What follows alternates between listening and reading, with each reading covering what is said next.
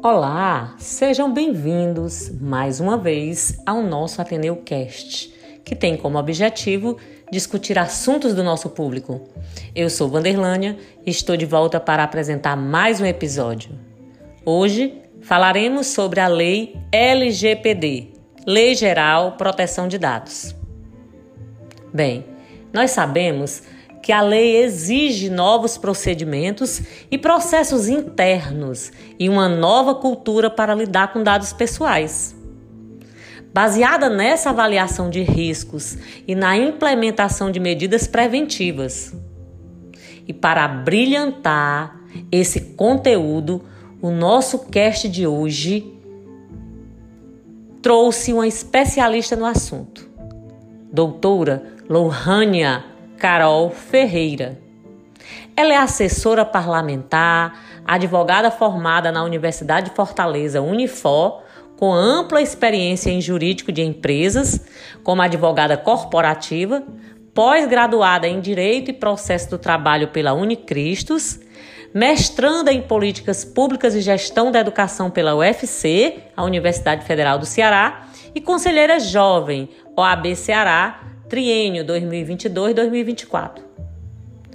Com um currículo desse, gente, está claro que essa conversa será muito produtiva.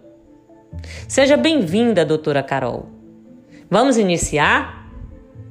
Bem, para isso vamos começar entendendo sobre o que seria a LGPD. Olá, prezados! Hoje a gente vem falar um pouquinho sobre a Lei Geral de Proteção de Dados, muito conhecida como LGPD, que é a sigla. Essa sigla, ela, ela trata sobre uma lei, a Lei 13.709 do ano de 2018. A LGPD estabelece regras para uso, coleta, armazenamento e compartilhamento de dados dos usuários por empresas privadas e públicas. E qual é o seu objetivo? O objetivo principal é garantir uma maior segurança, privacidade e transparência no uso de informações pessoais. A LGPD estabelece que cada indivíduo é proprietário de suas informações pessoais. Por isso, tem o direito de permitir seu acesso e uso por empresas e pessoas físicas.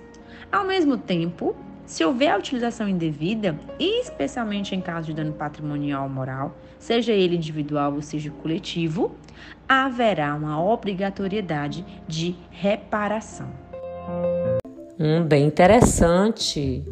Então, a LGPD é a Lei Geral de Proteção de Dados, que é a Lei número 13.709/2018 que ela dispõe sobre a forma correta para o tratamento de dados pessoais, ou seja, ela regulamenta o uso de dados pessoais, seja por pessoa física ou pessoa jurídica. Então, como podemos diferenciar dados pessoais de dados sensíveis? E quais exemplos podem ser citados para que fique mais compreensível para a comunidade escolar? Vamos então diferenciar dados pessoais de dados pessoais sensíveis. Os dados pessoais, eles são informações de pessoas naturais vivas que, direta ou indiretamente, identificam um indivíduo. A informação direta é aquela que permite a imediata individualização da pessoa. Já a informação indireta é a que permite, por meio de uma reunião de informações, se chegar à identificação daquele indivíduo. Vamos ao exemplo de identificação direta. Um cliente, ao fazer uma compra online, ele forma um número completo e CPF. Ou seja, a loja virtual com as informações consegue identificar o indivíduo que realizou a compra. Já na identificação indireta, uma empresa que não cadastrou esse número completo de CPF de um cliente não tem como identificá-lo. Porém, se ela fosse utilizar de outros dados, como por exemplo a profissão, o endereço, o gênero, ela começa a chegar nesse indivíduo. Essa é a identificação indireta. Em outras palavras, ocorre a identificação indireta quando associamos informações que isoladamente não conseguiriam identificar o indivíduo. Vamos agora aos dados pessoais sensíveis. são aqueles dados que podem causar discriminação a uma pessoa, por isso merecem uma maior proteção. De acordo com a lei, os dados sensíveis são aqueles que envolvem origem racial, convicção religiosa, opinião política, filiação a sindicato, é, dado referente à saúde ou à vida sexual, dado genérico ou biométrico. Por exemplo, o resultado de um exame de um paciente que é diagnosticado com HIV positivo, ele deve ser guardado em um lugar extremamente seguro, seja um documento digital ou físico. Além disso, destacamos que o tratamento de dados sensíveis somente pode ser feito por meio de consentimento do titular na forma prevista no artigo 5 inciso 12, a saber, o artigo 5 da LGPD considera consentimento a manifestação livre, informada e inequívoca pelo qual o titular concorda com o tratamento de seus dados pessoais para uma finalidade determinada. Nesse contexto, uma empresa que pretende tratar dos dados sensíveis deve solicitar que o titular forneça seu consentimento de forma livre e informada para uma determinada finalidade. Tal consentimento pode ser fornecido por escrito ou por outro meio que demonstre a manifestação de vontade do titular. Bem curiosa essa informação. Na prática, o tratamento de dados não está apenas relacionado ao uso de dados em formato digital. Por exemplo, em plataformas educacionais ou ferramentas de avaliação estudantil mas também no uso de dados disponibilizados em formato físico, por exemplo, fichas cadastrais em papel e listas de presença. Quais conselhos a senhora daria para uma rotina segura no tratamento desses dados dentro da escola? O meio a se utilizar para se ter uma rotina segura quanto ao tratamento de dados pessoais é ter um controlador. O controlador é aquele a quem compete as decisões relativas ao tratamento. Tem o operador, que é quem realiza o tratamento, em nome do controlador. Ainda o encarregado, que, com autonomia e estabilidade, é o responsável por atender às demandas dos titulares, interagir com a autoridade nacional e orientar os funcionários contratados quanto às práticas de proteção dos dados pessoais. Ou seja, mesmo os dados físicos dentro da escola, como é o nosso caso, ele é interessante que se tenha um único controlador, que ele lide com os titulares, para quê? Para que o titular ele tem essa segurança de que uma única pessoa estará realizando a proteção dos seus dados. Maravilha! E quando essa lei é aplicável? Ou seja, para quem se aplica a lei? E para quem não se aplica a lei? Pais e alunos também precisam ser cuidadosos?